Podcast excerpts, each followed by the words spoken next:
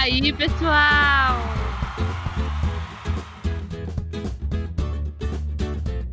A gente terminou a série sobre Vontade de Deus e Propósito, que foram três episódios muito legais. Se você ainda não ouviu, corre lá.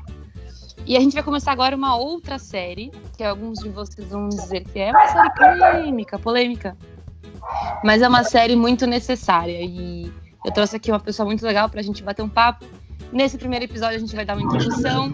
E nos outros é surpresa, gente. Vocês vão ter que, vocês vão ter que clicar no próximo botão para ouvir o próximo podcast, para descobrir o que é. Beleza? Hoje eu trouxe aqui a Ana Beatriz. Se apresente, querida. Oi, gente. Meu nome é Ana Beatriz, como já falaram, né? Vou é... irmã da Ana Paula. É, acho que é, né? E. Ah, tenho 23 anos, sou estudante de psicologia. que mais? Fiz uma pesquisa aí bem legal com mulheres e tal, então me aprofundei um pouco no tema. E é isso, eu adoro esse assunto, adoro estudar sobre isso. E gosto de cerveja de flocos. Não, flocos não. Ah. Tá, tá bom, tá perdoada. Não, não aceito flocos, mas tudo bem. Vamos lá.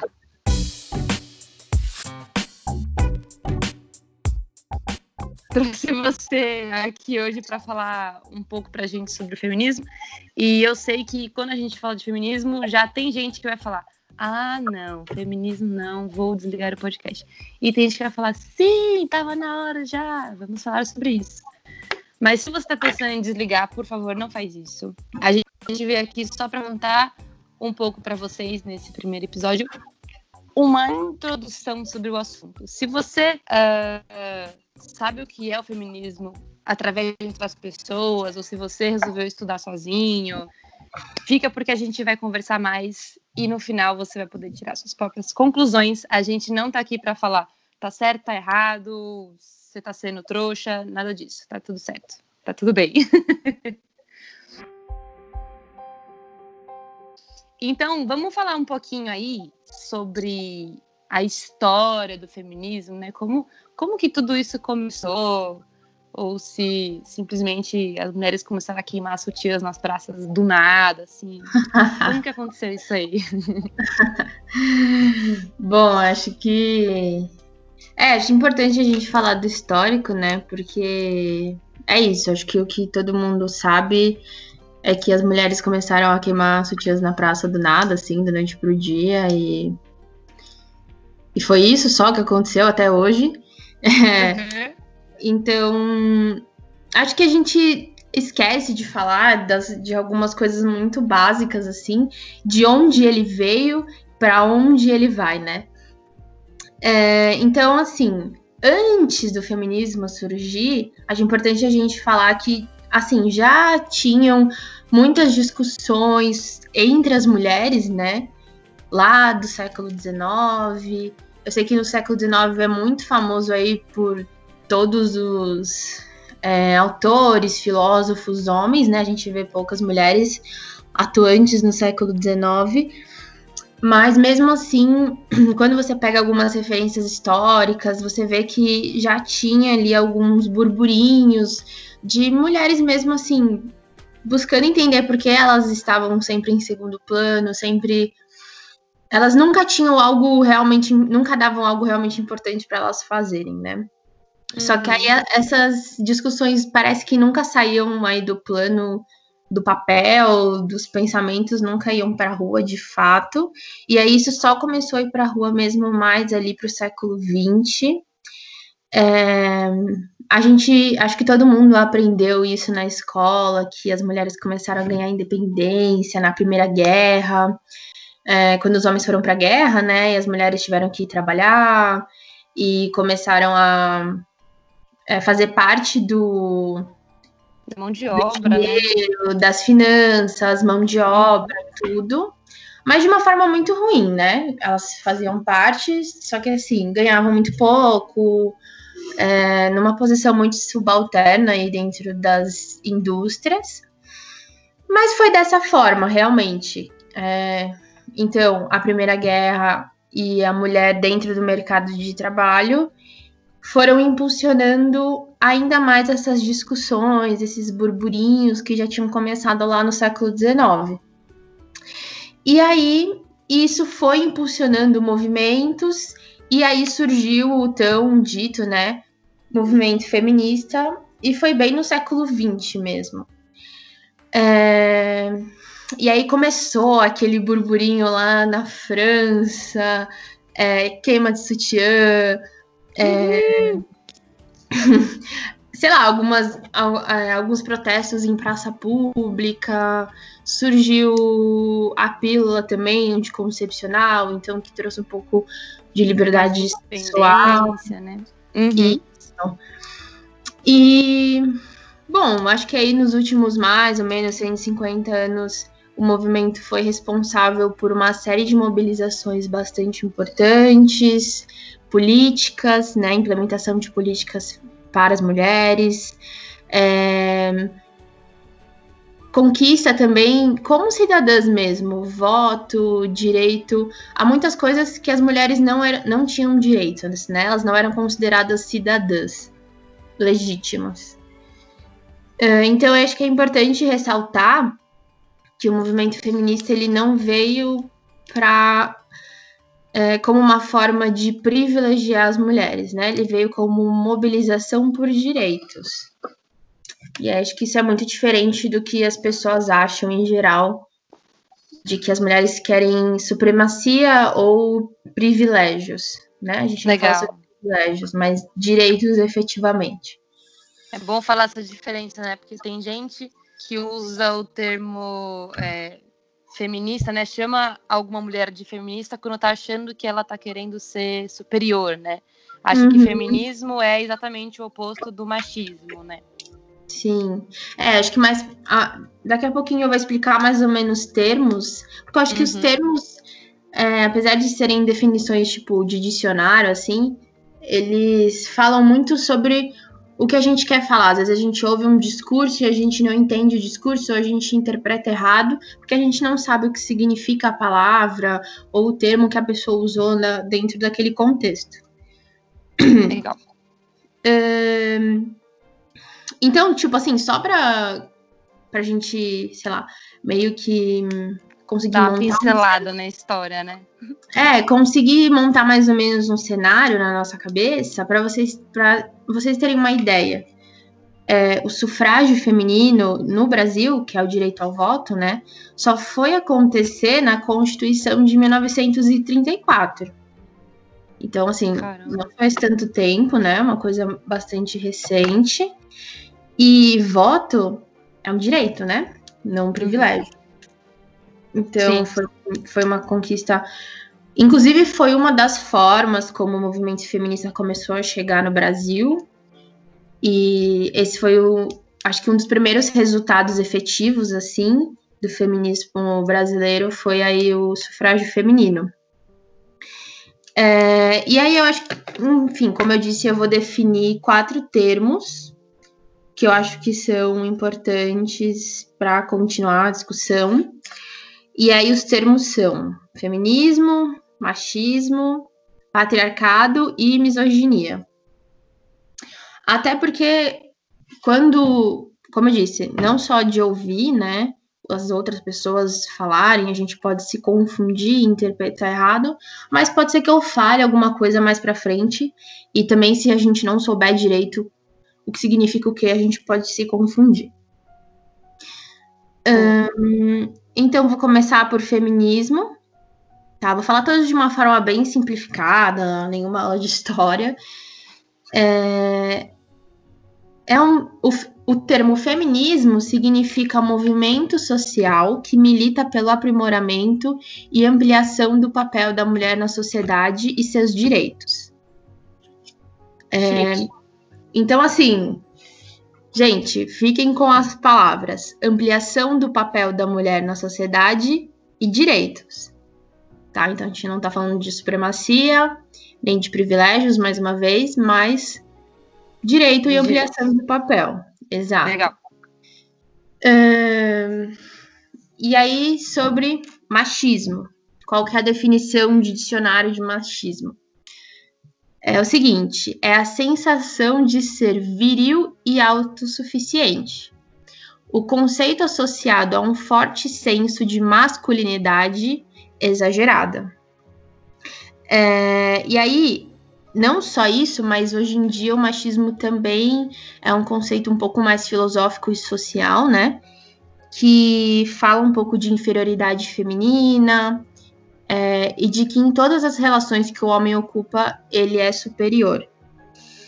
E aí acho complicado porque a gente vai falar, pode ser que um homem esteja nos ouvindo agora e ele falar, ah, mas eu realmente sou viril e masculino. Eu me sinto machista, né? Porque eu sou viril e e quero transpor isso, né? É, e aí ele vai dizer, pô, então você tá falando que eu sou machista só porque eu sou um homem viril? Não, não estamos dizendo isso. É, eu tô falando que é a sensação. Ó, de novo, olha a definição: sensação de viril e autossuficiente. Senso de masculinidade exagerada. Então, o que isso significa? Primeiro que se você é um homem cristão, né, você precisa entender que autossuficiente você não é, né? Cristão ou não, mas principalmente aí, já que estamos num podcast cristão. Sim. É... A sensação de virilidade, quando ele diz nessa definição, ele fala de uma masculinidade exagerada. Então, quando qualquer coisa te fere, qualquer coisa que não for extremamente másculo, não te pertence, né? Uhum. E não é bem assim. É, eu acho, pelo menos, né? Sim, Isso. tudo que não cabe na sua caixa de masculinidade, né?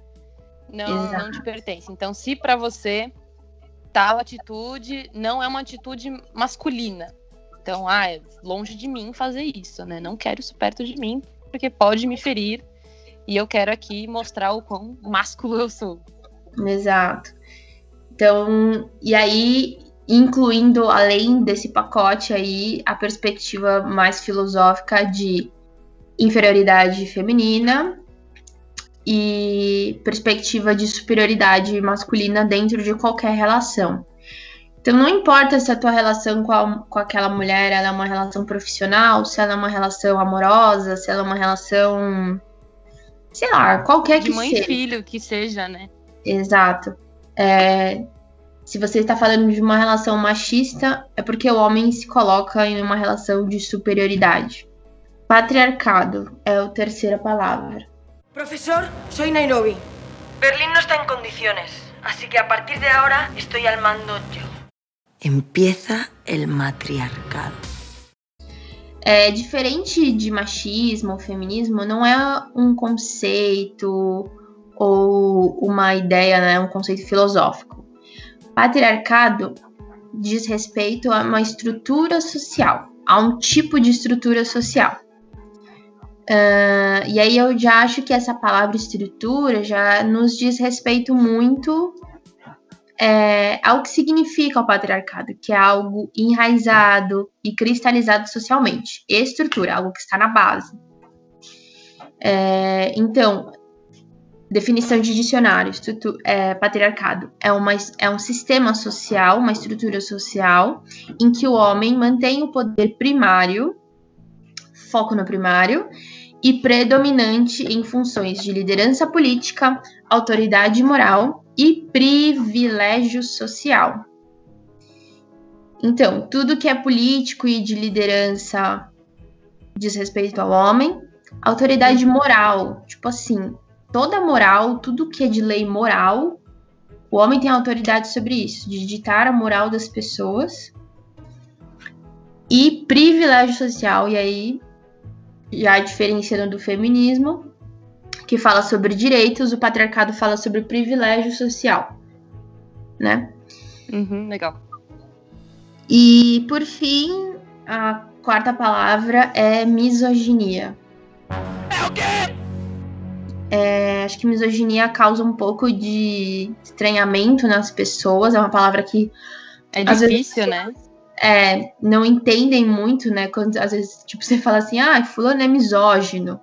Você acha que o cara é. Eu já, eu já vi gente falando que, ah, porque acha que misógino é porque o cara, tipo, pega tanto menina quanto menina, sabe? O cara é bissexual e acho que é misógino. Eu gente, não dá nada a ver isso aí. Já rola essa confusão, entendeu? Exato. Então, acho que é uma palavra um pouco científica, assim, então ela acaba gerando um pouco de dúvida aí nas pessoas. Então, misoginia. Definição de dicionário é ela significa ódio ou desprezo por mulheres ou tudo que for feminino. Hoje, dentro da nossa cultura, é, ele não se ele não aparece de uma forma tão explícita. Uhum. Exato. Não é, é, como o racismo, né? Então, é, por exemplo, pode ser que alguém diga assim para mim agora: "Ah, mas então eu não sou misógino, tipo, eu não odeio as mulheres, né? Não tenho ódio nem desprezo por mulheres". Pode ser que não. Mas culturalmente, a misoginia ela se revela de uma forma bastante velada. E o que isso significa? Através de depreciação das mulheres. Então, ah, mas mulher fala muita besteira mesmo, mulher dirige mal mesmo. Uhum. É, tinha que ser mulher, né? Quando tinha que ser mulher. Fala, tinha que ser mulher. Exato é, por meio de estereótipos. Então, ah, toda mulher é cobra, sei lá. É então, estereótipos, né? Exato. Estereótipos, depreciações. Exclu... E aí isso vai levando a coisas um pouco mais sérias, né? Então, exclusão social. Então, ah. Então, ó, nesse, nesse rolê aqui você não vai porque só vão os homens. Ah, isso é papo de homem. Ah, isso é coisa de homem, né? Sim, Beber uísque, jogar sinuca é coisa de homem. É, discriminação. Sim, esse problema. Sim. Exato. É, então, pequenos estereótipos, né? Tipo, a mulher não bebe uísque vão levando a maiores problemas de conflitos sociais mesmo, né? Assim, de convivência. Uhum. É, e aí vai indo assim por diante, discriminação sexual, e aí violência contra a mulher, porque, ah, mas se mulher fala besteira mesmo, então eu posso bater na mulher. Ela assim, pediu, né, para isso acontecer. É o famoso você também pediu, né? Exato. É, objetiva, é, objetificação da mulher também leva muito a isso, né? Ela queria. Tava pedindo é, para ser assediada na rua, né? Com aquela saia. Então, misoginia diz respeito um pouco a isso. É, misoginia funciona hoje na nossa sociedade como uma bola de neve, né? Muitos, a gente tem comportamentos menores ou maiores que podem ser misóginos. Uma violência contra a mulher é misoginia, mas a sua piadinha lá com a menina que. Você que veste a calça da relação. Exato. Também é misoginia. Acho que é isso, definido essas palavras. Eu vou fazer uma terceira parte que é identificar mais ou menos on as ondas do feminismo. Isso. Acho que quando a gente fala de feminismo, isso pode ficar muito vago para as pessoas. O que a fulaninha disse lá no século XIX, lá no primeiro, lá no século XX, na primeira onda do feminismo, ainda vale para hoje ou não? Ah, o que as mulheres feministas pensam? Acho que as pessoas às vezes nem sabem que o feminismo tem três ondas, né? Uhum tem três tipos de pensamentos diferentes, tem filósofas diferentes. Então, acho importante a gente, como é um podcast introdutório, falar, vou falar muito rápido das três ondas e depois, se alguém quiser, tiver curiosidade, quiser me perguntar sobre livros, referências teóricas, fica à vontade, tá? É, bom, vamos lá. Primeira onda, Surgiu então o século 19 e 20, né? Que foi lá, como eu contei lá em cima, na época da Primeira Guerra. E aí havia uma, uma tradição de pensamento que era pautada na diferença entre masculino e feminino. É, como é que eu explico isso? A, a classificação universal das pessoas era se é homem ou se é mulher. É mais ou menos assim. Como que a gente se se define hoje? Por exemplo, quando você vai se apresentar, você fala: Ah, meu nome é Fulano, e provavelmente a gente vai falar o quê? Eu trabalho com tal coisa. Ou eu hoje é muita profissão, né? Exatamente. Então, hoje a nossa profissão, ou a nossa futura profissão, ou a nossa ocupação, o que seja, acaba sendo a nossa classificação universal. Naquela época, a classificação universal era homem e mulher. Você se apresenta como esposa de fulano, é, filha do fulano, né? Você sempre ou... esposa de alguém ou filha de alguém, né? Exatamente. Se referindo a alguém, alguém homem, né? Eu sou filha do fulano ou esposa do fulano. Exatamente. É, e era isso que definia os nossos papéis sociais. Então, se você é homem, você trabalha na fábrica ou você é do exército. E se você é mulher, sei lá, no máximo você é mãe de X filhos. Uhum. É, então, cada, cada sexo, cada gênero tinha os seus papéis sociais específicos definidos. E aí, a primeira onda, ela vem é, justamente na época que as mulheres entram no mercado de trabalho, apenas, somente, como é, defender os direitos das mulheres. O que, que elas buscavam na primeira onda? Direitos igualitários. Só. Eu quero ter o mesmo salário, eu quero ter o mesmo tempo de descanso e só. É, não tinha nenhuma discussão filosófica, nada, não era nada muito profundo. Uhum. Era a gente quer os mesmos direitos e ponto. E aí. E. Bom, essa primeira fase. E aí, lá para 1960, 80 mais ou menos, vem a segunda onda. E aí, essa segunda onda ela traz uma preocupação um pouco mais refinada da parte das mulheres e elas vêm discutir dominação masculina. Então aí elas não querem só falar, ah, eu quero, eu quero ter o mesmo direito do homem, mas elas querem discutir por que essa dominação masculina acontece.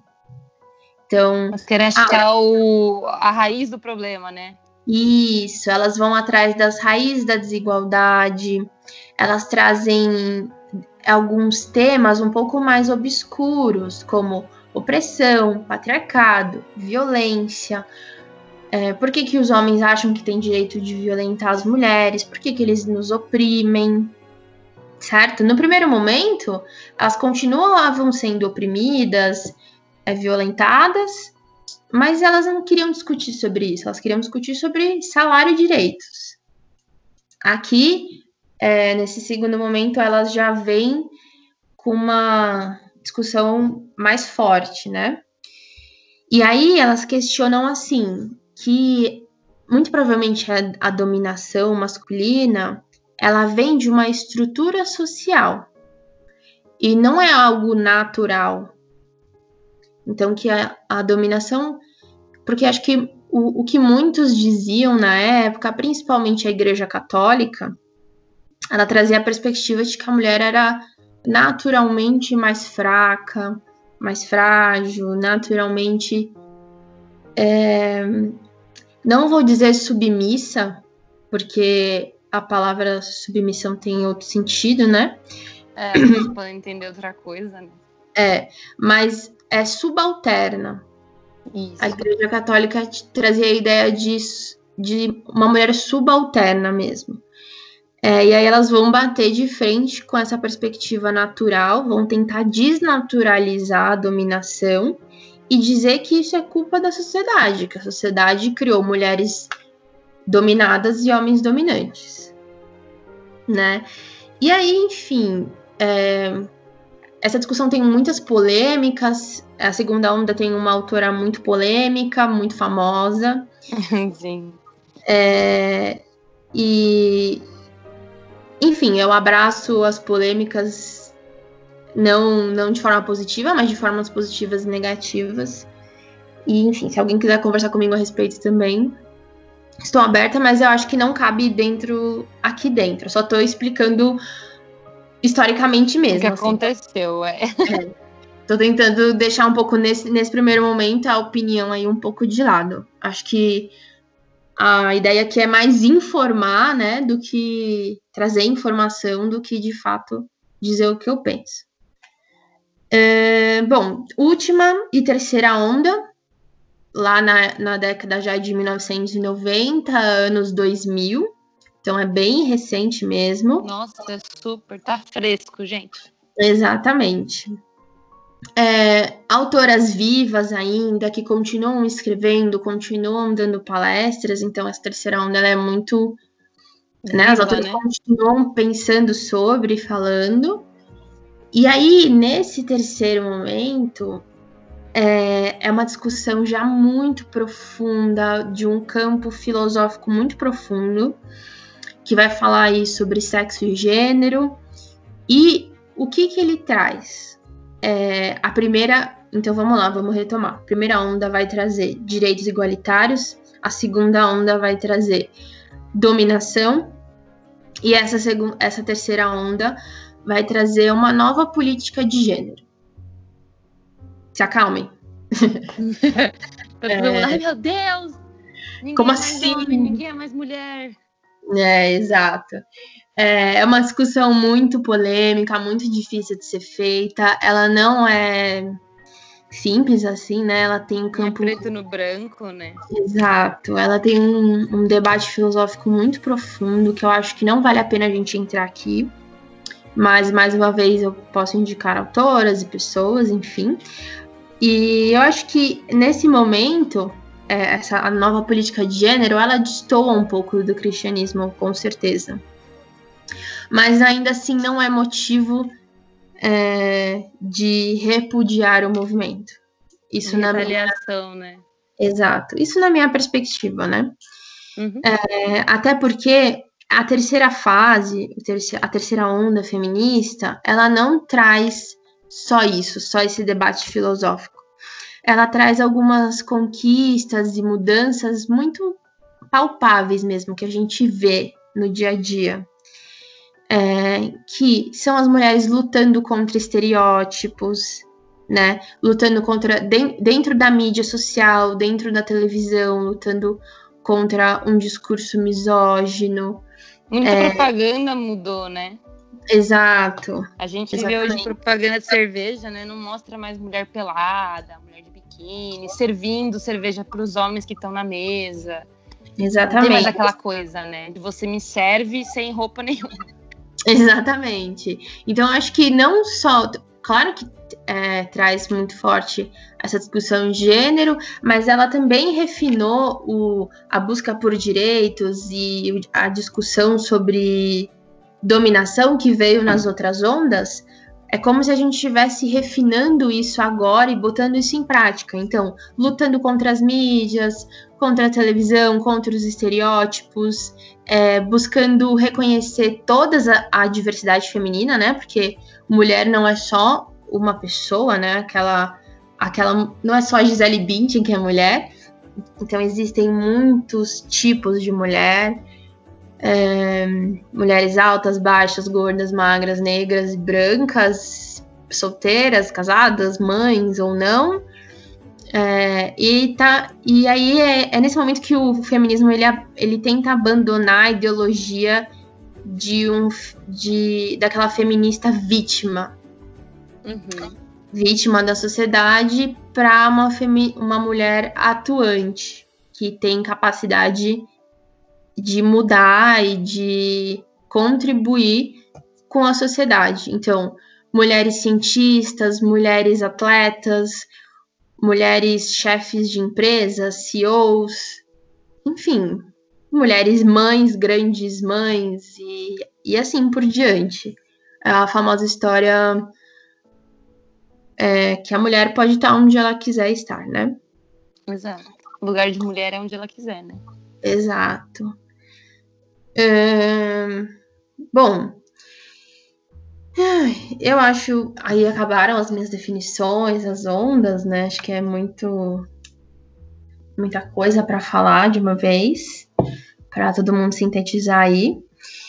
E depois de dizer isso tudo, eu acho que que algumas pessoas devem estar pensando, bom, então é, tem, tem algumas coisas que eu concordo, que eu acho legal, né? Tipo, a mulher votar, a mulher ter direito de trabalhar, ganhar um bom salário. Mas existem outras coisas que eu não concordo.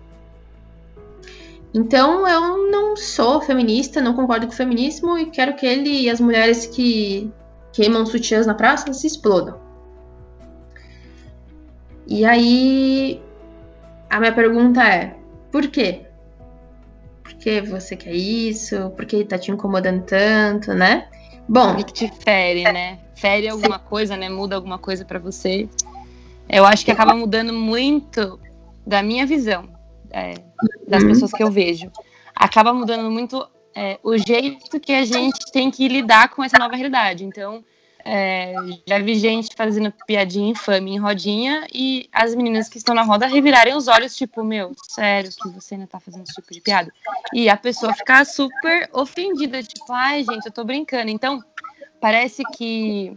Parece que o mundo ficou muito mais chato, né? Ficou muito mais cheio de mimimi, é, as pessoas ficaram muito mais chatas. Ah, eu não posso falar mais nada, não posso brincar com mais ninguém, eu não posso mais fazer nada.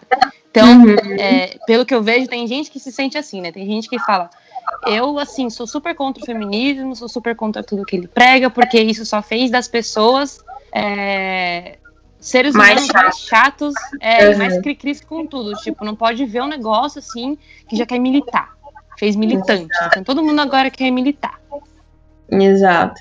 É, é porque é difícil, né? Porque como a gente tá falando de alguma coisa que tá enraizado, que talvez você cresceu ouvindo essa piada, que você sempre achou graça, você sempre viu todo mundo fazer, e do nada, tipo, vai, cai aqui entre nós. Ninguém gosta de ser chamada atenção, ninguém gosta de levar um pito, assim. Exato. Isso, ninguém isso... fazer uma piada e ninguém dá risada, né? Tipo, é. Assim? Isso fere o nosso ego, né? Então é muito mais fácil a gente falar que a fulana é uma chata, que ela é uma, sei lá, que ela é sem senso de humor, do que eu assumir que a minha piada foi machista, misógina. É, que não cabe mais, tipo, já foi, entendeu? Não cabe mais. E, e aí acho que muitas mulheres pensam também, por exemplo, ah, poxa, mas eu não concordo com tudo, como é que eu vou aderir, ou como é que eu vou gostar? Ou como é que eu vou repensar, né, um movimento que eu não concordo com tudo. E sinceramente, assim, eu realmente entendo isso.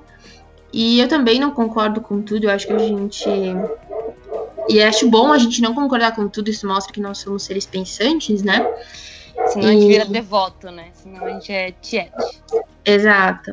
E inclusive tem uma, uma filósofa, enfim, uma autora muito famosa da ela é alemã, se eu não me engano, Hannah Arendt, que, que ela fala sobre isso, né? Sobre um, um movimento social homogêneo. É, ela tem um texto muito famoso que fala sobre as origens do totalitarismo. E aí ela fala que uma das formas né, que o totalitarismo usa é a hegemonia de pensamento.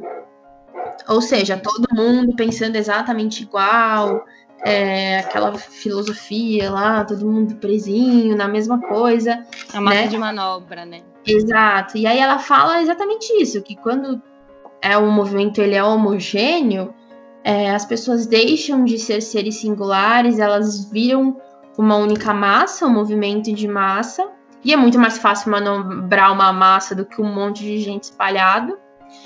E essas pessoas elas, elas vão perdendo é, Capacidade crítica, capac... né? Isso, a capacidade crítica, de pensamento, é, de, de discernir mesmo se ela acha aquilo certo ou errado. É, e, e aí ela enfatiza que isso não é uma forma de. Isso não é um movimento saudável, né? Isso é uma forma de coerção, de controle e de terror. Então, eu acho muito complicado quando as mulheres dizem: eu não, eu não gosto do feminismo porque ele é. Ah, tem. Não existe uma coisa só, né? Tem um monte de gente que pensa diferente, tem um monte, um monte de coisa que eu não concordo, tem um monte de coisa que eu concordo, tem coisa que não. É, e aí eu vou dizer para vocês, mas isso é um movimento saudável. Um movimento heterogêneo é algo saudável. É, é isso que a gente busca, na verdade, em todos os campos, né? Pensa Sim. lá no seu trabalho. Tipo assim, se fosse todo mundo igualzinho, com a mesma cabeça e tal. É... Como é que. Primeiro que não precisava de você lá, né? Porque vai ter outro igual a você, então. Exatamente. Tem você. E aí, como é que a gente vai solucionar um problema? Como é que a gente vai sair fora da caixinha? Está todo mundo preso nela? Sim, Né? e cada vez mais hoje a gente vê times com profissionais diferentes dentro do mesmo time, né? Uhum. É, a gente fala muito sobre diversidade, né? Sim. Então, dentro de qualquer lugar, de- dentro de uma faculdade, é, é normal que as pessoas sejam diversas, dentro de uma empresa, dentro da família, as pessoas que têm a mesma criação, mesmo, pô, mesmo pai, mãe, mesmo tudo, mesmo bife no prato. E aí as pessoas, as pessoas são heterogêneas, é natural isso, né? E, e, de novo, seria não é saudável que todos sejam robozinhos exatamente iguais. E eu penso um pouco isso da igreja também. É lógico que todos seguem uma, uma mesma doutrina, a Bíblia, o cristianismo, o Evangelho, Jesus Cristo, porém, é, as pessoas são diferentes. Cada É. um tem uma visão do que acha que a igreja deveria ser, né? Exato. É, e é saudável que seja assim, é saudável que a gente se coloque frente a essa discussão, né? Talvez o que falte um pouco é você se colocar à frente à discussão. Você apenas diz, eu não gosto, eu não concordo, não vou falar sobre, e também não quero saber nada que tenha a ver com isso. Evita, né? Vou evitar essa roda aqui porque eu já sei que elas vão falar disso. Exato. Coisas assim. Ou a gente não vai nem abordar esse assunto, né? Porque sabe que vai dar polêmica. Eu acho que hoje as pessoas têm muito medo de falar sobre os assuntos polêmicos. É como se a gente estivesse falando do, do livro proibido, né? E aí Uhum. falar, ah, não, esse assunto é muito polêmico, não quero falar sobre isso. Porque das duas, uma. Ou a pessoa, a gente tem a sensação, né, de que a pessoa vai tentar evangelizar a gente, tipo, pra pensar igualzinho ela. Uhum. Ou ela vai ficar cutucando a gente pra ela ganhar a discussão, né? Então ela vai querer provar que ela tá certa e você tá errada. E muita Exato. gente não, não consegue sentar numa mesa, tomar um lanche, tomar um café, ir pro boteco com gente que pensa diferente por ter esse medo, né? Eu acho que a gente só Sim. precisa ser um pouco mais aberto e falar, gente, não tem problema, vamos falar sobre isso. Sim, flexibilidade, né? Uhum. E, e aí eu acho que a principal coisa que, que a gente ouve é, ah, poxa, mas eu não preciso disso. De homens e de mulheres, né? Não preciso do feminismo. Eu sou, sou cristão, eu tenho cristianismo. Até dói um pouco, né, ouvir isso. e, e, de certa forma, eu entendo o pensamento da seguinte forma: ah, mas veja bem, gente. Eu sou, por exemplo, sou um homem cristão e eu jamais bateria numa mulher, eu jamais, sei lá, desrespeitaria uma mulher partindo do pressuposto de que isso é pecado, certo? Sim. Ótimo, maravilhoso. Mas e as outras pessoas do mundo, né? Porque nem Que todas não as partilham. pessoas. Exato, que não partilham da mesma fé, nem todas as pessoas são cristãs ou conhecem a Cristo, tem gente que conhece, mas não acredita. É, é como as leis, né? Por exemplo, na lei tá escrito que eu não posso matar. Você acha que eu só não mato porque tá escrito na lei? Eu espero que não, né? Eu espero que você não mate. Se não tivesse, Enfim. eu ia sair por aí matando todo mundo. É. Enfim, eu espero que, na verdade, você tenha outros princípios e que você não mate porque. Enfim, por causa dos teus princípios. E. é, mas mesmo assim, a lei ela não deixa de existir, né? Ela precisa coagir outras pessoas Sim. que talvez não tenham esses mesmos princípios. É, e, em certo ponto, a ideia do feminismo é essa. Né? Pode ser que você nunca chega a agredir uma mulher, mas tem homens que chegam. Tem homens que precisam disso. E pode ser que você não agrida é, aí fisicamente, de verdade, né? Ou, sei lá, psicologicamente, sexualmente. Mas pode ser que as tuas piadas infames, os seus comentários, pode ser que o seu tipo de conduta, o tipo de coisa que você consome na internet. E, tipo, não tô falando só de pornô, tô falando de páginas de Facebook, de Instagram, que incitam é, a objetificação, né, feminina, do corpo feminino. É, pode ser que isso, essas tuas outras atitudes, sim venham a ferir as mulheres, né? Sim. E se a gente parar para pensar? Eu vou até trazer alguns números legais aqui.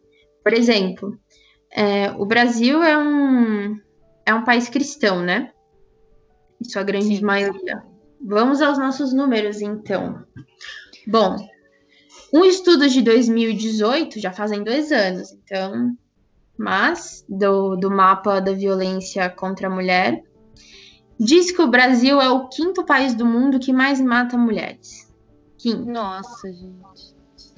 É, no Brasil são 13 feminicídios por dia. Por dia. Então acabou o dia, você já sabe que 13 mulheres morreram hoje. Exato. E, e outro, ou, tem uma outra pesquisa também que também é de 2018, né? O governo federal ele tem um site, já vou até informar se alguém precisar, é, que se chama, tem uma abinha lá que chama Ligue 180, né? Se você sofrer alguma violência, você pode ligar para esse número que você vai receber suporte. É, e aí esses dados de 2018, de janeiro até junho, tipo assim, cinco, seis meses só, né? Em seis meses, o 180 recebeu 72.839 queixas. Meu Deus. 72 mil, quase 73, né? Sim. E aí, 34 mil, que é o número mais alto só de violência psicológica. Então, o número mais alto é de violência psicológica, né? Não de física diretamente. Então, o que chega primeiro a palavra, agressão, 24 mil de violência sexual e 5 mil é, de violência física. E assim, então é um pouco difícil, né, a gente falar, poxa, mas é, sou cristão, então não preciso aí dessas. Não preciso defender as mulheres. Bom, acho que não é bem assim que funciona, né? Nosso país é cristão. E, bom, acho que é importante a gente pensar um pouco na prática, né? Como a gente falou um pouco sobre história, sobre como surgiu, como veio, e o que eu falei no começo, que é importante a gente também pensar para onde vai. Então, tudo bem, já vi números, já vi isso, já vi aquilo. E para onde vai tudo isso, né, que a gente discutiu hoje? Não quero falar que eu sou feminista, que isso, que aquilo, não quero levantar nenhuma bandeira. OK. Eu acho que é o teu direito, as pessoas e as pessoas realmente precisam tomar cuidado com o que elas dizem hoje, né? Sim, sim. Mas o mais importante não é levantar a bandeira feminista, não é dizer eu sou feminista ou não. Acho que isso é o de menos. O mais importante, tanto para homens quanto mulheres, é: gente, não perpetuem práticas machistas e misóginas. Não façam isso. Não interessa se você é feminista ou não, se você concorda com aquilo ou não. É, perpetuar uma prática machista. É anticristão. Exatamente. Você está ferindo o outro, né? Você não está agindo em amor com o seu próximo, né? E aí acho que fica muito vago. Ah, o que, que são práticas machistas e misóginas? Então, vou dar alguns exemplos que eu acho importantes, mas aí também fica a critério de vocês pensarem na, no seu dia a dia. a cachola, pessoal. Pensem aí. Exatamente. Qual foi a última vez que vocês foram machistas é, para as mulheres, né? Compactuaram com uma prática machista ou foram misóginos de alguma forma? Exatamente. Pensem nisso. É, vou dar alguns exemplos, então é, por parte dos homens. É, putz, quando você tá lá falando e você fala pro seu colega, ah, não, mas isso é coisa de mulherzinha, isso é coisa de mocinha. Você bate isso... igual mulher, você faz tal coisa igual mulher. Igual mulher. Isso você tá se referindo sempre a alguma coisa ruim, né? Já percebeu? Tipo, porque quando é uma coisa muito boa, tipo, o cara tá dirigindo muito bem, assim. Você nunca fala, pô, nossa, cara, você dirige igual a mulher. Se o cara estiver dirigindo mal, ele dirige igual a mulher. Então, isso é uma forma né, de, depreci de depreciar tudo que as mulheres fazem, né, quando você joga isso. E uma outra coisa que a gente não pega, ela, ela é mais sutil ainda, quando você fala assim, ah, ah, seu viado, ah, essa coisa de viado, enfim, bicha, gay, sei lá. a palavra que vocês utilizam. Quando um homem abraça o outro, né? Se você quer demonstrar algum tipo de carinho pelo seu amigo, você abraça ele e o outro fala: sai daqui, seu viado. Isso. Ele Ou, não por pode exemplo, demonstrar, né? exato. Ou, por exemplo, um cara que, sei lá, demorou muito pra se arrumar. Aí você fala, nossa, meu, que viadagem. E aí você fala assim, ah, mas eu não. Tipo, aí eu não tô sendo misógino, eu não tô falando das mulheres, tô falando dos viados. Bom, mas a gente fala do viado porque eu não vou entrar nessa discussão homofóbica, enfim, mas a base da gente falar, ah, seu viado, né? Porque é porque. é um homem afeminado, né? Exato. É um homem afeminado. Ele tem características femininas. E isso é ruim. Né? É ruim ter características femininas. Então, tudo que é feminino é ruim. Ter sensibilidade, chorar, tocar um instrumento, gostar de pentear o cabelo. Tudo que uma mulher faz é ruim. Meu, homem que gosta de se arrumar, nunca vi, né? O homem que gosta de se arrumar, ele é xingado e zoado pelos amigos, né? Enquanto isso, a gente vê que a, a mulher que se gosta de arrumar é elogiada, mas a mulher que não se arruma é assim, escrachada do mesmo jeito do que o homem que se arruma, né? Exato. Né? E isso, isso não é ruim só para as mulheres, né, gente? A gente tá falando aqui de, de práticas que, inclusive, geram uma masculinidade tóxica, algo que talvez. Porque os, por que será que os homens morrem mais cedo? Por que será que os homens praticam menos exercícios? Por que será que eles vão menos ao médico? Demoram mais para descobrir doenças? Tem mais se cuidam, problemas né? psicológicos, né? Homens Uhum. têm mais problemas de ansiedade, depressão. É, porque existe uma pressão muito forte sobre os homens também, né? Você precisa ser másculo e, e isso isso vem, lógico, de família e tal, mas isso pode vir de coisas muito sutis. Então, rodas de conversa, bate-papo, comentários, grupos de WhatsApp. Se vocês são colegas, pensem o que, que vocês estão incitando no colega de vocês. Né? Vamos cuidar não só das mulheres, mas cuidem dos seus colegas homens também. Né? Importante. Porque um dia esse homem vai se relacionar com, com alguma mulher, talvez, e ele carregue todas essas coisas pro relacionamento dele, né? Uhum, exatamente. É, que mais? Bom, já falei sobre as piadas, é, sobre sempre duvidar, né? Parece que os homens duvidam um pouco das mulheres, tipo, ai, nossa, eu gosto, sei lá, quando a mulher fala que gosta muito de futebol. Aí eles começam, ah, nossa, mas você sabe o que é um pênalti? Tipo assim, cara, se a mina falou que ela gosta de futebol, ela gosta de futebol. Tipo, vamos ficar duvidando dela, entendeu? É, generalização feminina, generalizar. Então, ai, toda mulher fala muito, toda mulher é naja. Acho que eu já falei sobre isso. De objetificação do corpo, né? Então, como um pedaço de carne. Ou então, quando a gente vai falar. Isso, isso vale tanto para os homens quanto para as mulheres. Quando a gente vai falar de uma mulher, a gente sempre fala do corpo dela primeiro. Sempre, Né? né? Ou da cara Uhum. dela, do cabelo. O É, que e- chama atenção na, no fulano, na fulana, né? Tipo, ah, ela é loira, ah, ela é uma gostosa, ah, não sei o que lá. Exato. E a gente nunca coloca, pô, ela fala muito bem, ela é muito inteligente. É, muitos homens têm medo também de mulheres que têm opinião própria, né? Dizem, ah, essa mulher ela é muito. Ela é mandona, ela é. Enfim. Não gosta de se relacionar. Eu já vi muita gente com, é, com medo de promover mulheres. Eu já enfrentei isso no trabalho. Um, um colega meu veio falar comigo. Ele ele tava num cargo mais alto, né? E ele falou que tava com medo de promover uma colega minha por ela ter uma personalidade muito forte. E, e os homens, os colegas dele, não quererem uma mulher mandando neles. Então eles não queriam que uma mulher fosse promovida para ficar mandando neles, porque eles falaram assim: ah, é, já basta minha mulher querendo mandar em mim, aí eu venho pro trabalho tem outra mulher querendo mandar em mim. Não dá, né? Eu preciso ter algum lugar na minha vida onde eu que mande, né? Uhum. E Exatamente. é triste ver isso, né? Você achar que sempre tá nessa dicotomia de alguém tem que mandar em alguém. Não é assim que funciona. Não é se ela não manda, eu que mando. Se não sou eu que mando, é porque ela tá mandando. Então, muitas vezes, as- o, o homem pode pensar assim: ah, se eu não agir como o homem do lar e mandar na minha família e mandar na minha esposa, é ela que vai mandar em mim. Então, eu não posso ser subjugado dessa forma.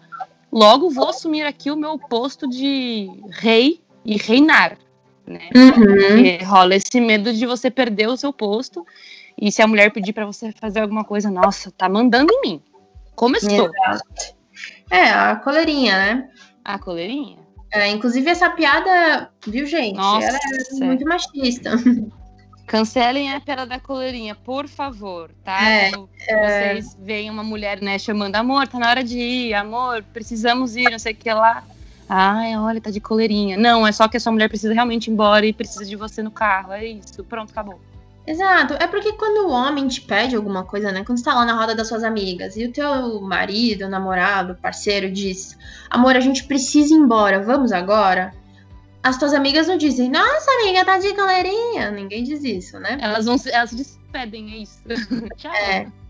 Então, é, é diferente, né, a forma de tratamento. Coisas importantes que eu queria frisar para os homens. Homens, por favor, se vocês re- é, verem comentários machistas dos colegas de vocês, misóginos, grosseria, é, agressão é, psicológica, Gordofobia. Exato. Repreendam os comentários machistas dos seus colegas, tá? Igual vocês repreenderiam qualquer outro tipo de pecado que você vê o teu colega comentando, tá? É, não repreenda faz isso nada, você é parte do problema. Não tenha medo de repreender o seu colega. Ahn, e outra coisa importante. Vamos falar, vou falar muito rápido, mas sobre tarefas de casa. Homens, por favor, se preparem para o relacionamento de vocês. Se vocês foram servidos a vida inteira em casa, enfim, mamãe foi uma boa mamãe, fez tudo sempre, não tem problema, tá? Acontece. Normal. Mas se preparem para o casamento de vocês. É muito. Ou para o relacionamento que seja muito cansativo para uma mulher dividir a vida com alguém que você tem que dizer para ele o tempo todo o que ele tem ou não que fazer. Sim. Tá? Inclusive, É muito- tem, um, tem um nome muito bacana pra isso que eu tava lendo outro dia, que é a carga mental, né? A Uhum. carga mental é quando a mulher. Você, vamos supor, você casou e você tá dividindo as tarefas domésticas com a sua esposa. Ela faz a parte dela e ela precisa te dizer o que fazer. Então ela tem que estar de olho. é, eu tô ali fazendo macarrão. Tô fazendo macarrão, mas eu olhei que o chão está sujo e eu preciso te dizer, amor, passa o aspirador no chão porque ele está sujo. É, essa coisa da mulher ter que toda hora estar prestando atenção no que precisa ser feito para falar para o homem o que ele precisa fazer, também acaba sendo um problema porque gera a carga mental. Então ela precisa estar sempre atenta para o que, que precisa ser feito dentro da casa, para o que precisa ser feito dentro da rotina para que as coisas funcionem. E aí o papel do homem acaba sendo só esse papel de ajudar, ajudar. Então, quando o homem fala, ah, eu, mas eu ajudo em casa.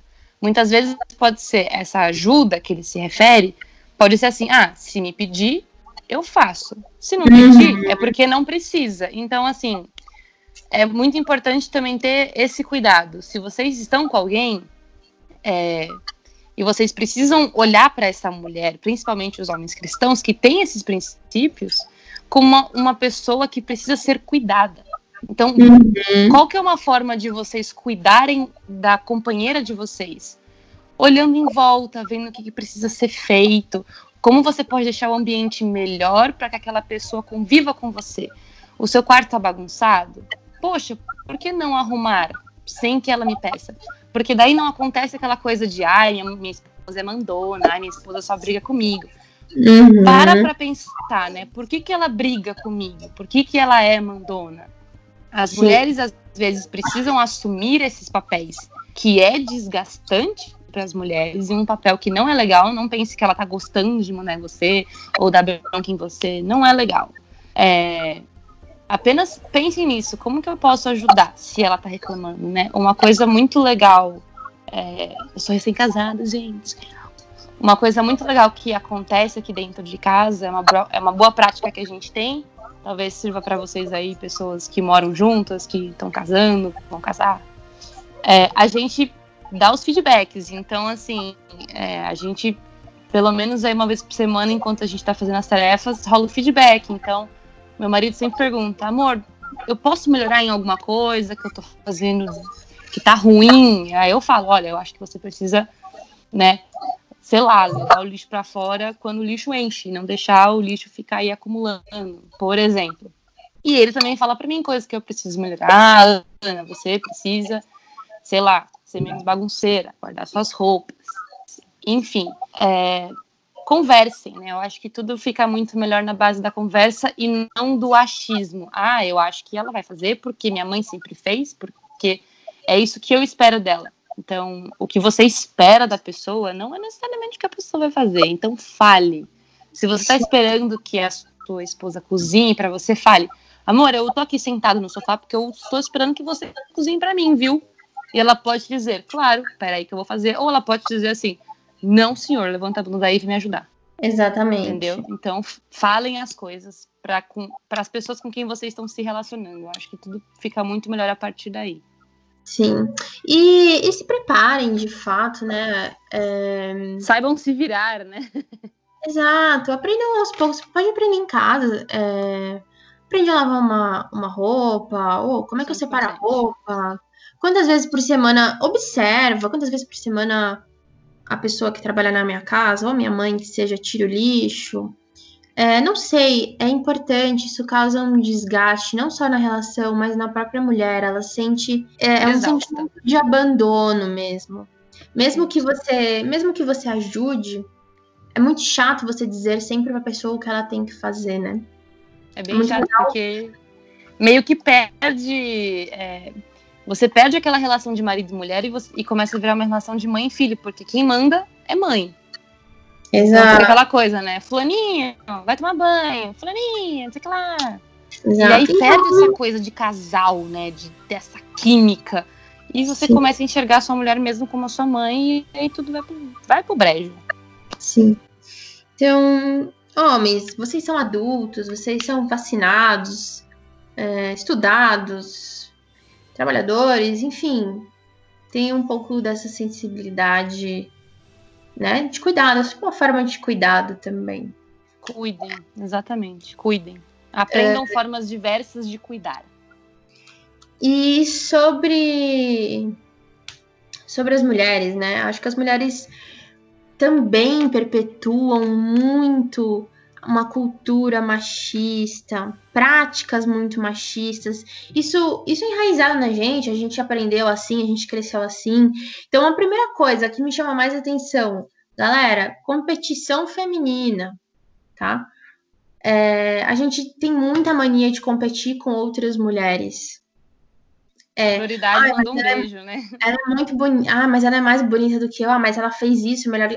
Ah, é, gente, quando chega uma menina nova, a dificuldade dela se entrosar, porque as meninas ficam todas meio com medo, assim, dela roubar ou sei lá o que, né? Que nem sei o que tem para ser roubado. Mas meninas, por favor, a competição feminina é criada socialmente para afastar as mulheres umas das outras, tá? Porque nós realmente temos muita potência juntas. Então, não perpetuem isso, não falem mal umas às outras pelas costas, não perpetuem brigas por causa de homem, por causa de relacionamento, por causa de ex-namorado. Gente, a ex do seu atual, a ex do seu ex, a ex... Galera, vamos lá, vamos conversar. Óbvio que todo mundo tem seus problemas pessoais com outras pessoas. Não estou falando sobre problemas pessoais. Estou falando sobre achismos. Né? Às uhum. vezes a gente acha que a fulana é metida porque ela é muito ela é bonita, né? Ou porque ela, ela é anda é... de um jeito engraçado. Ou porque ela fala com todos os meninos. Então, ah, puta, fulana é uma piranha porque ela fala com todos os meninos, né? Sim, eu já passei por isso. Eu tinha um amigo, quando eu era menor, eu, eu frequentava uma igreja que eu tinha, eu tinha três amigos. E eu não conseguia fazer amizade com as meninas, porque quem me levou para a igreja foi o meu amigo. E esse meu uhum. amigo tinha outros amigos, e eles me acolheram super bem. Só que aí eu uhum. falei, bom, eu preciso fazer amizade com as meninas também, né? É importante para mim. Quando eu fui fazer amizade com as meninas, era assim: ah, não, a gente não quer fazer amizade com você porque você chegou aqui chegando, pegando todos os meninos para virarem seus amigos. E eu fiquei assim, gente, mas só aconteceu, sabe? Quem me, me recebeu aqui foram eles, não foram vocês. Por que, que vocês não foram me receber então? Então, é, pensem um pouco sobre isso, né?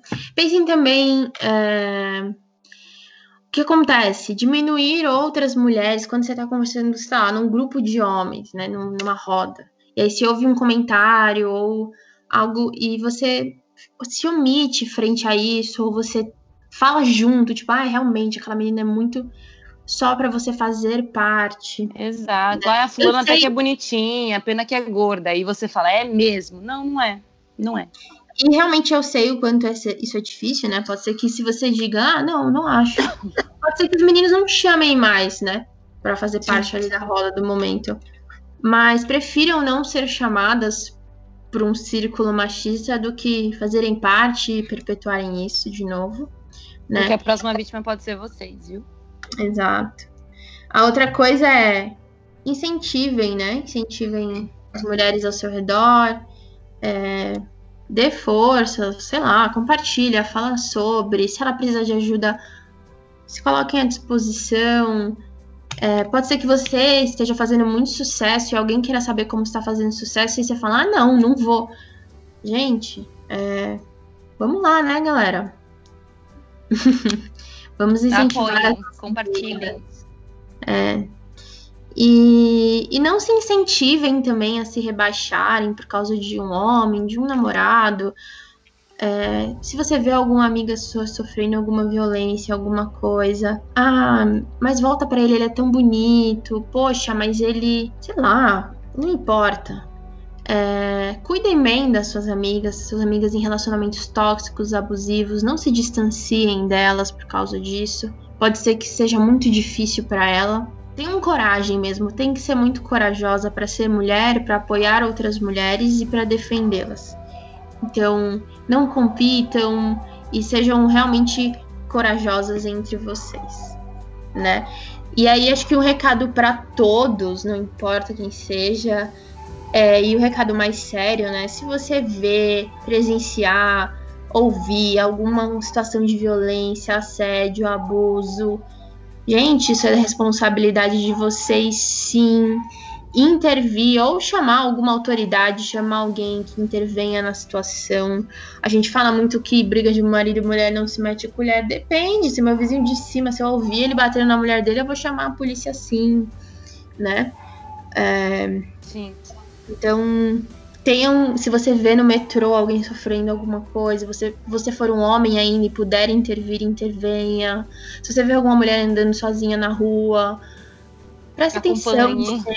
É, gente, prestem mais. É, acho que se você, enfim, ouviu até aqui, se você está entendendo o que estamos falando até aqui, comecem a, comecem a perceber o mundo de uma forma um pouco mais detalhada, né? Alguns sofrimentos, Sim, alguns porque não é tudo escrachado, né? Exato. Né, então... E homens, vocês que namoram também, perguntem para namorada de vocês como que é a rotina delas, porque às vezes vocês não sabem que elas estão sofrendo assédio no ponto de ônibus, estão sofrendo assédio dentro do ônibus. Às vezes pode rolar uma carona, tipo, amor, você não precisa ficar lá, eu te levo, entendeu? Vocês podem uhum. ajudar também. Então perguntem. Tem alguma coisa? Como é que tá o seu dia? Posso ajudar em alguma coisa? Posso tornar a sua rotina mais fácil? Porque a rotina Sim. da gente não é fácil. Eu fui eu fui na farmácia, gente, comprar um remédio. A farmácia é a dois quilômetros da minha casa. No caminho até a farmácia, eu fui assediada cinco vezes na rua. Por moto, por caminhão e por carro.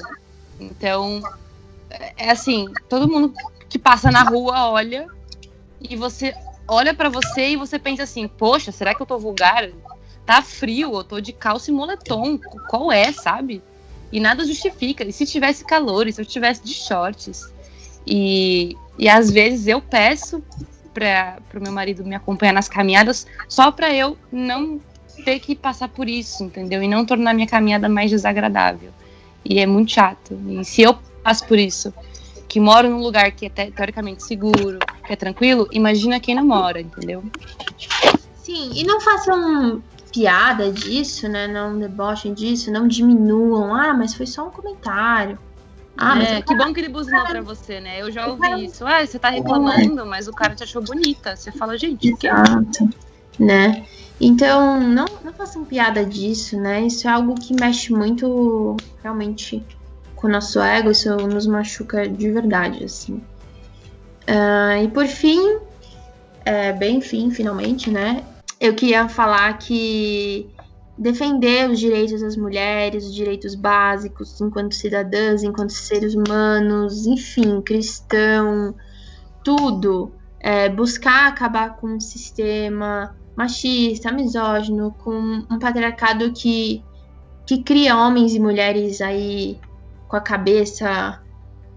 com, uma cabeça muito doente, né? É, a gente vive uma sociedade muito doente, tanto para os homens quanto para as mulheres. É, e a gente tentar romper com isso, quebrar com isso, ser mais gentil com os homens e as, principalmente com as mulheres da nossa sociedade, é uma forma de nós amarmos o nosso próximo, né? É, lutar pelo próximo é uma forma de cuidar dele. Então, existem muitas histórias na Bíblia que nós vemos é, Jesus agindo com as mulheres de uma forma muito misericordiosa, muito respeitosa. E aí eu não entendo muitas vezes como nós, enquanto cristãos, que dizemos que a gente busca ter o mesmo o caráter de Cristo, que a gente nunca se propõe a falar sobre isso, a discutir sobre isso, sobre essas pequenas agressões que estão presas nos nossos discursos, nas nossas relações, na nossa rodinha da igreja, na nossa rodinha da faculdade, a gente nunca discute e se põe a pensar sobre isso. Então, meu desafio realmente é, eu nunca, se você busca realmente ter esse caráter, né, é, repense sobre a forma realmente como Jesus tratou todas as mulheres que ele encontrou, né? E, e enfim, principalmente dentro da igreja aí, que muita gente se cala diante de, de comentários e acontecimentos que poderiam não acontecer mais. E não tô falando que a pessoa que fez é uma pessoa horrível, porque ela tem que ser punida e presa. Talvez ela fez, ela nem percebeu o que ela fez. Entendeu? Dá um toque. É normal. Não, né? É. Tá enraizado e tudo bem. Então, enfim, defender as pessoas é uma forma de amar. E aí eu queria trazer dois versículos que eu acho que vão fechar bem isso. O primeiro é Colossenses 3. 14. 14, isso. Muito obrigada. Colossenses 3,14, que diz: Acima de tudo, revistam-se do amor que une, no, que une todos nós em perfeita harmonia. E aí o 15 diz: é, Permitam que a paz de Cristo governe o coração, o seu coração, pois, como membros do mesmo corpo, vocês são chamados a viver em paz e sejam sempre agradecidos. Então, para a gente pensar, é, primeiro, revistam-se de amor, né? Para viver em perfeita harmonia. Então, será que, enfim, perpetuar essas coisas é viver em harmonia? E depois que, a, é, que ele diz que nós somos membros de um mesmo corpo. Então, como que eu posso tratar um membro do meu próprio corpo dessa forma, né? Uhum. Olhem, olhem para as mulheres como nós somos membros do mesmo corpo de Cristo.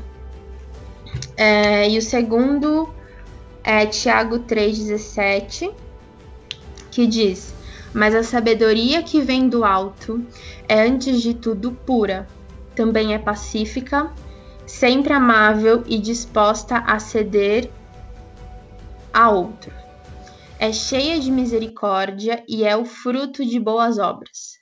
Não mostra favoritismo e é sempre sincera. É... Bom, gente, tenham sabedoria em suas relações com seus colegas, com seus cônjuges, com todas as pessoas que vocês se relacionarem, homens ou mulheres. A sabedoria que vem do, do alto, ela é pura e pacífica. É, não busquem diminuir ou maltratar os outros, enfim, tá aí, né, gente? Quando você tá falando mal, diminuindo, sei lá, objetificando um corpo, é, você não está sendo sábio com as suas palavras. Exatamente. E é isso que eu queria dizer hoje.